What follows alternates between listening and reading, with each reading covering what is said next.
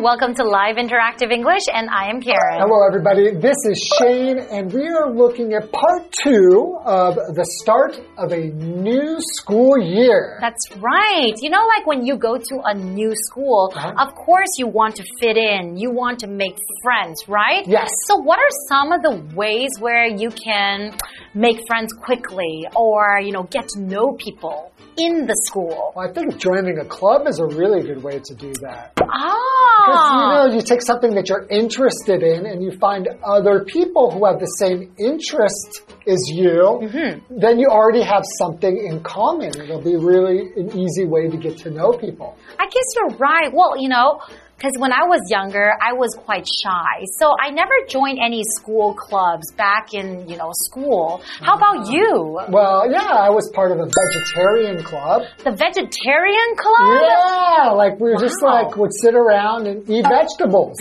no, what it was is a club of people who were um, in support of animal rights. Oh, okay. And maybe it's not like, you know, killing animals mm. for food or using animals for like experiments, you mm-hmm. know, to uh, maybe for beauty products right. and things like that or household products. We would be against animal testing. Mm-hmm. And we just tried to get together and educate other people mm-hmm. about the wonders of being a vegetarian and having that type of a lifestyle or the way of looking at the world. So that's why you became a vegetarian too, is because you were sad about seeing all the animals getting killed Yeah. and then you thought they have their rights, right? And I wanted to meet girls because, you know, I actually got a girlfriend after being part of this club for just like a week, and she was also a vegetarian, and it was wonderful. Okay, so I guess joining school club is a great way to meet friends and maybe start a relationship too. Why not, right? That's right. Okay, let's get into today's lesson. Okay.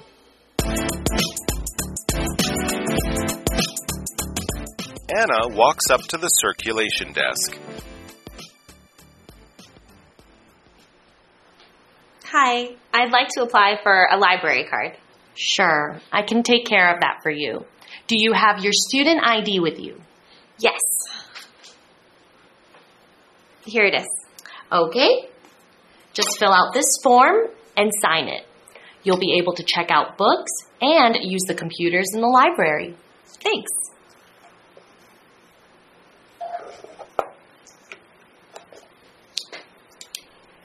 Do you have any recommendations for a good book to read?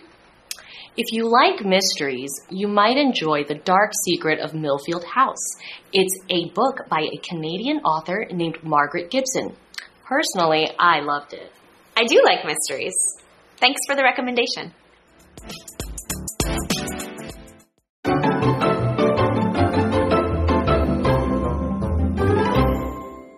Looking at part two of the start of a new school year, right? That's correct. Mm-hmm. And we're looking at applying for a library card. That's right. So speaking of library cards, do you have a library card? I do have a library card you do? Yes. Like in Taiwan. in Taiwan, and I have one back from America, but that one's probably expired by now. Okay. So you do go to the library and take out books, right? Yes, well, as a teacher, like oftentimes I'm teaching uh, younger students and teaching them to read, Mm-hmm. and uh, I'll check out books for them to read and read them together. So I'm pretty familiar with the library. You do your research. You're a good teacher. Excellent teacher. So in today's dialogue, we're looking at a dialogue between the librarian and Anna. So Anna walks up to the circulation desk. So circulation desk is like the front counter at the library, right? Where you can check out books and you can also return books. Mm-hmm. That's right. So I'll be Anna. You can be the librarian. Sounds perfect. All right. So Anna starts up the conversation by saying, Hi, I'd like to apply for a library card. Ah, because before you take out any books, you have to have a library card first. Right. And if you apply for something, that means there's something that you want to get, but you need to give your information, maybe sign something so that you can officially have that thing and they know who you are. It's kind of like a, almost like a legal document between you and the people that you're getting the, the application from. Mm -hmm, that's right. Okay, so the librarian says, sure, I can take care of that for you. Do you have your student ID with you? Ah, because she's at school, right? right? So if you're applying for a library card in the school, you need your student ID, right? They have to know who you are because if you don't show proof of who you are, then you could check out a book and no one would know who you are to get it back from you. That's true. So Anna says, yes, here it is. So I guess Anna is all prepared. Good for her. So the librarian says, okay, just fill out this form and sign it. Mm -hmm. You'll be able to check out books and use the computers in the library. Ah, that's right. I think nowadays you can either, you know, also check out books and then you can use the computer. Sometimes you can also use or watch movies in the media room, right? Right. They'll have media rooms sometimes, or you can maybe check out some media. Well, they used to. Like, like DVDs? Like DVDs, but I don't think anybody would be checking out DVDs anymore. But they'll still have them in some libraries. That's right. But no one probably uses them anymore. we probably don't have DVD players anymore. I don't. I don't have one either. So Anna says, thanks. Do you have any recommendations for a good book to read. Okay, do you have any good recommendations? So when you ask somebody, do you have any recommendations? That means you want their advice on something. Can you recommend? So to recommend means to give you like a good idea give or on like advice or things like that. Something that, you know, if you're looking to read a book mm -hmm. and you want someone to recommend something to you, they want something that you're wanting them to give you some idea of something that you'd like. That's right. right. So maybe something really popular or of your own personal interest. Okay, so the librarian says if you like mysteries, you might enjoy The Dark Secret of Millfield House. Mm -hmm. It's a book by a Canadian author named Margaret Gibson. Personally, I loved it. Okay, great. So I think people who work in libraries, they really do love reading, right? Yeah. So they're great people to go to when you want to ask for some recommendations. Mm -hmm. Yeah, and you can say like, before you say you like something or love it, especially if you're giving a recommendation, you can say personally. That's right. I think it's great. Personally, I loved it. Mm -hmm. So it's just a way to let them know, well, I don't know what you'll think. Mm -hmm but for me, it was great. Because everyone has a different opinion, right? Right. Everyone's different. So we have another vocabulary word here, mystery, mm -hmm. which is a noun. So a mystery is a story, could be a film or a play in which crimes and strange events are only explained at the end. Ah. So you just don't know what's going to happen, and that's the fun of those types of books. That's true. So, for example, the bookstore had a wide selection of mystery novels. Mm -hmm. And there's so many different type of books in the library, right? right. Some people might like romance novels. Right. I do. Oh, okay. Romance novels meaning like stories on like love stories, right? Uh-huh. Okay, and we're also looking at this vocabulary word here, author, and that is a noun. So an author is a person who writes books or the person who wrote a particular book. Mm -hmm. So for example, the author's latest book got excellent reviews. Okay, that means after many people have read it and then they would tell people, hey, this book is great. It's really, really wonderful. We really loved it. That means it has excellent reviews. Great. So what does Anna say? And Anna says, I do like mysteries. Thanks for the recommendation. So I think she's going to check out that book. Mm, sounds like it. Why don't we take a short break and we'll come back in a few moments. All right.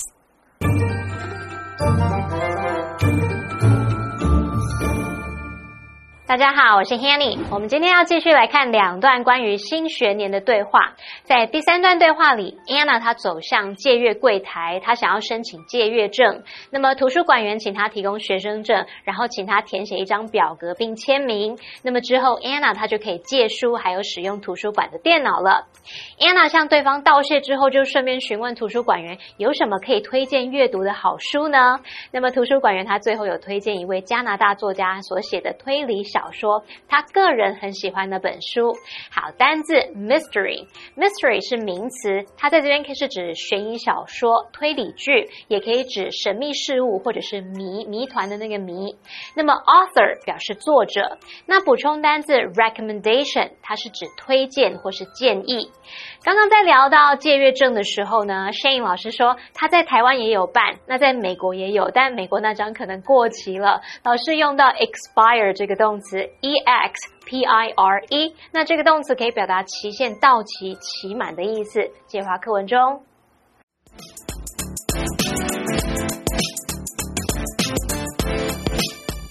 Later, Anna is chatting with Glenn. I'm thinking about joining a school club. Do you know anything about the clubs here? It depends on what you're interested in. I heard the school has a drama club, a chess club, and a community service club, among others. Those all sound interesting. How do I choose? There's supposed to be a club fair next week. Do you want to go with me? We can talk to the members and weigh our options. I'm sure the clubs have websites as well. If I find any, I'll send you the links. That would be great. Thanks for your help.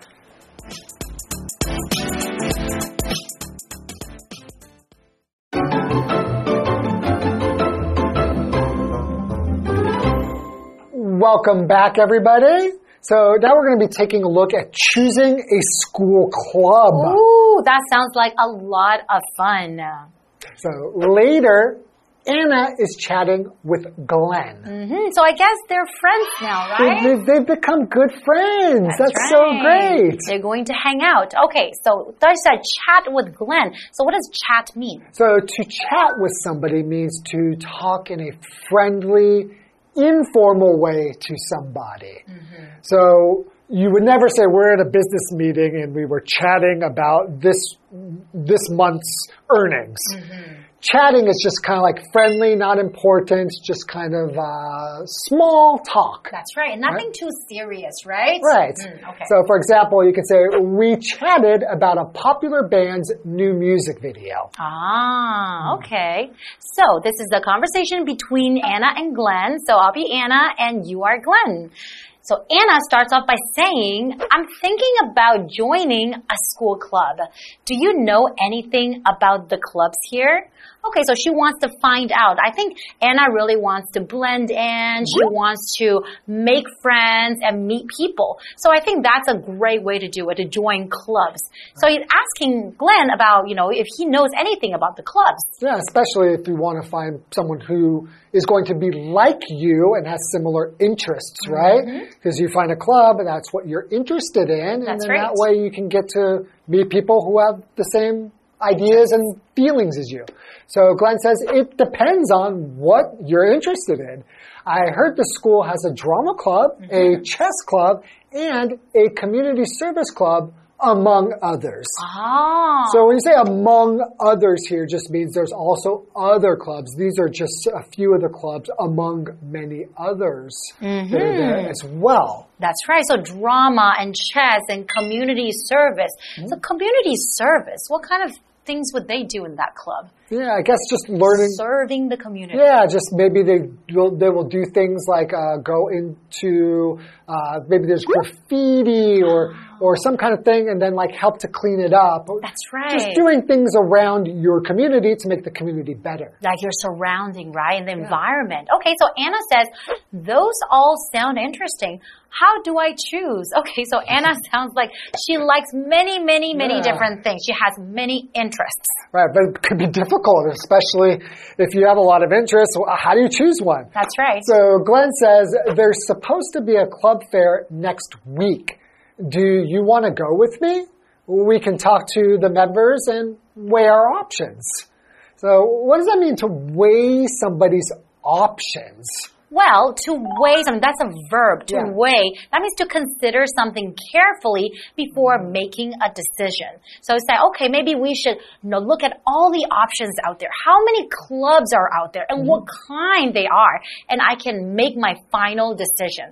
So an example sentence would be Lisa weighed all the choices before she made a decision. And I think that is quite important too, especially when you're choosing something that you will attend or participate in the long run. Right, right, right. So if you're weighing all of your different options, you're just kind of saying, well, this one has these pros and cons. Mm-hmm. This one has, I like this about this, but I'm not sure that I really love that. But this is really good. And you kind of see which one's the best for you. Exactly. So continuing, I'm sure the clubs have websites as well. Mm-hmm. If I find any, I'll send you the links. Aw, Glenn is such a good friend. What a good buddy. Yeah, so on the website, maybe they will tell you what they do in the club. Because sometimes just Yeah. listening to the name, drama club, what kind of activities, what kind of plays will they be doing? They could have photos and videos and stuff that you can really get a feeling for it. you will find out the details of the clubs and the things that they actually do. So Anna says that would be great. Thanks for your help. Hmm, okay. So, you know, we're talking about going to the club fair, Yeah, right? right. If you're choosing a club that you want to attend or you want to join, you want to go to the club fair first. But what do they do at the club fair? Well, it's just a, a bunch of clubs get together and they might have booths and you can go to the booths and basically meet the people who are Running the clubs. running the clubs and get information from them. And oftentimes they will also give you little things ah. like maybe little gifts and to give you kind of a feeling for the club and the members. So you want to join too, right? Yeah. Okay, sounds like a lot of fun. But this is all the time we have for today, mm-hmm. though. I hope you enjoyed our lesson, and we'll see you guys next time. Okay, take care. Bye bye. Bye bye. 好，在第四段对话里，Anna 和 Glenn 在聊天。那么 Anna 正在考虑加入一个学校社团，她问 Glenn 了不了解这里的社团。那么 Glenn 说：“诶，这要看 Anna 她对什么感兴趣。她听说学校有戏剧社啊、棋艺社，还有社区服务社等等。” Anna 觉得这些社团听起来都很有趣，不知道该怎么选择。那么 Glenn 就提到下周应该有一场社团展，可以一起去找社员谈一谈，然后再考虑选择。而且啊，那些社团应该也都有网站，如果他有找到的话，会把这个链接啊再传给 Anna。我们来看单字 chat，chat 在这边当动词表示闲聊、聊天。那么 weigh 就是体重重达多少的那个动词 weigh，在这边是指认真考虑或是权衡。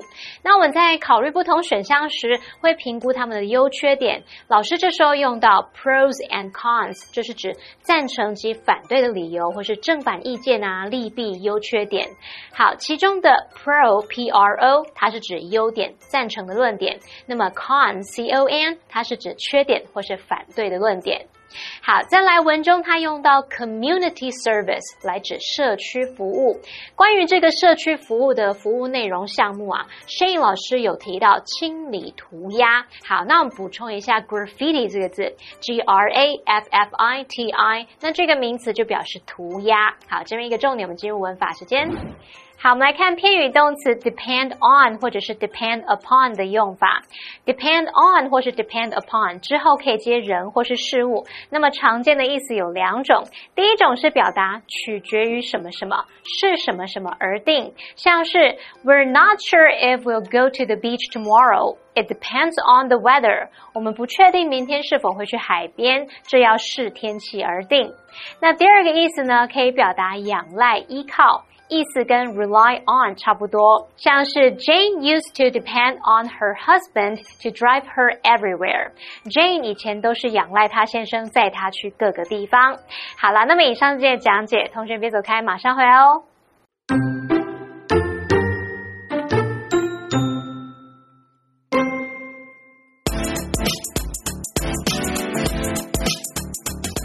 Anna walks up to the circulation desk. Hi, I'd like to apply for a library card. Sure, I can take care of that for you. Do you have your student ID with you? Yes. Here it is. Okay. Just fill out this form and sign it. You'll be able to check out books and use the computers in the library. Thanks.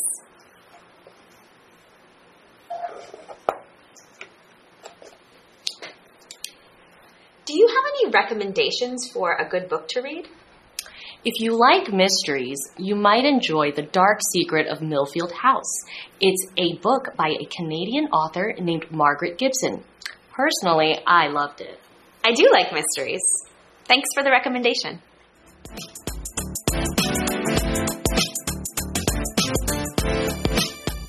Later, Anna is chatting with Glenn. I'm thinking about joining a school club. Do you know anything about the clubs here? It depends on what you're interested in. I heard the school has a drama club, a chess club, and a community service club, among others. Those all sound interesting. How do I choose? There's supposed to be a club fair next week. Do you want to go with me? We can talk to the members and weigh our options. I'm sure the clubs have websites as well. If I find any, I'll send you the links. That would be great. Thanks for your help.